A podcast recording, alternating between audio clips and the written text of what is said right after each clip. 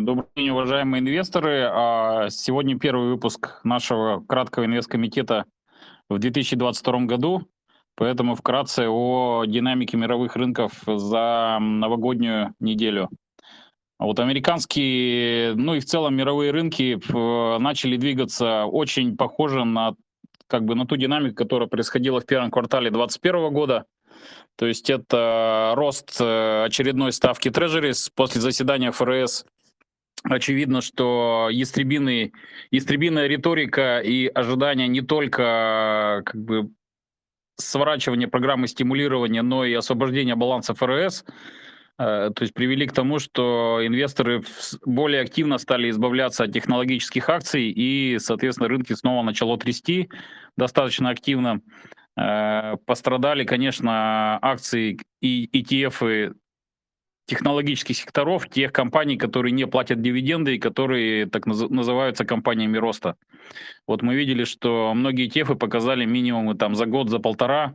Вот. Ну и в целом можно сказать, что NASDAQ снова является лидером а, снижения на, там, мировых рынков.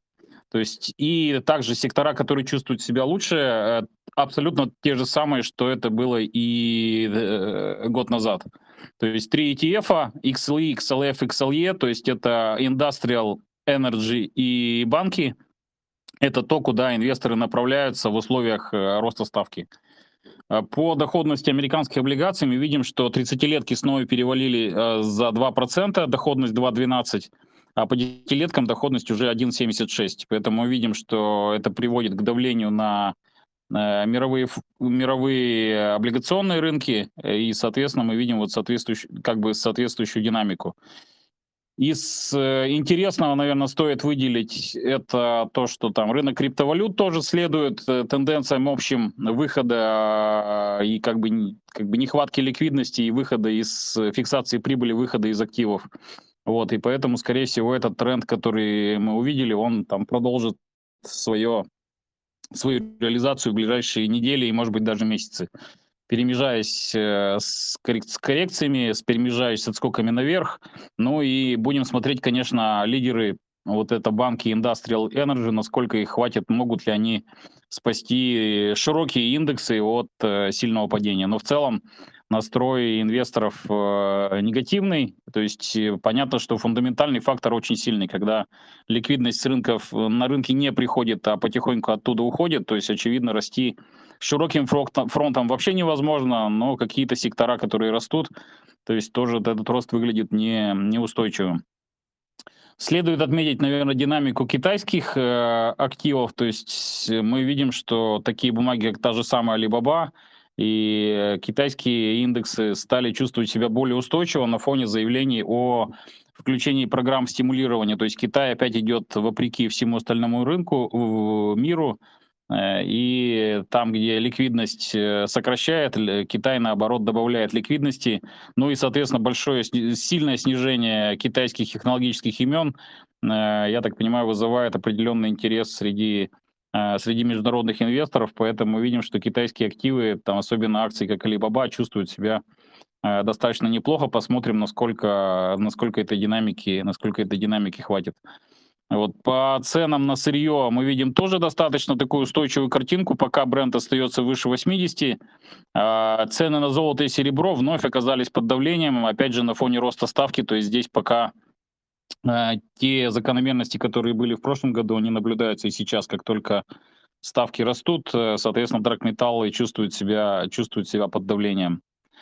А, если брать про российский рынок, ну, здесь, по большому счету, за неделю ничего не произошло, а рынок колебался в широком диапазоне, попытки выйти вверх или вниз ничем хорошим, ни плохим не закончились, рынок остался, по большому счету, Э, примерно на уровнях, ну, может быть, чуть ниже, чем он закрывался в конце года. На событиях в Казахстане мы видели, что рубль поднимался в район 77-77-20, но сейчас уже откатился в 75,5. Вот, поэтому а, российский рынок тоже там разрывается между большим количеством событий, которые происходят. Это все переговоры этой недели по поводу Россия-НАТО и Россия-США по поводу там, гарантий безопасности. Вот, поэтому я думаю, что волатильность э, сохранится. Вот. С другой стороны, фактор высоких цен на сырье и интереса мировых инвесторов к акциям стоимости э, не приводит к тому, что рынок э, там сильно падает. Поэтому, в принципе, попытки выйти вверх не закончились ничем. Посмотрим, как ситуация будет на этой неделе, в том числе и с колебаниями курса. А, Что еще следует сказать, наверное, это то, что а, так, что, что еще сказать? Европейские рынки тоже двигались в, общем, в общей конве с американскими.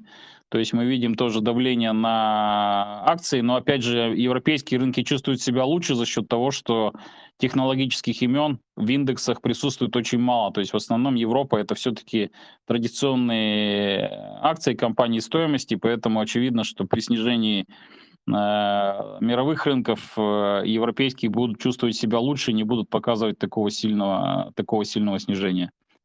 Вот, поэтому вкратце, наверное, все. То есть э, мы видим, что общий э, тренд — это следование за ростом ставки, за трендом на поднятие ставки. Три ожидается у нас повышение ставки ФРС в этом году. Ну и, соответственно, повторюсь, э, исходя из этих условий, инвесторам надо принимать решение, в каком секторе быть, пока поток идет э, вот в три традиционных сектора, и инвесторы продолжают избавляться от технологических имен. Вот, и такая тенденция, скорее всего, продолжится и дальше. Наблюдаем за событиями. Спасибо за внимание. До следующего комитета.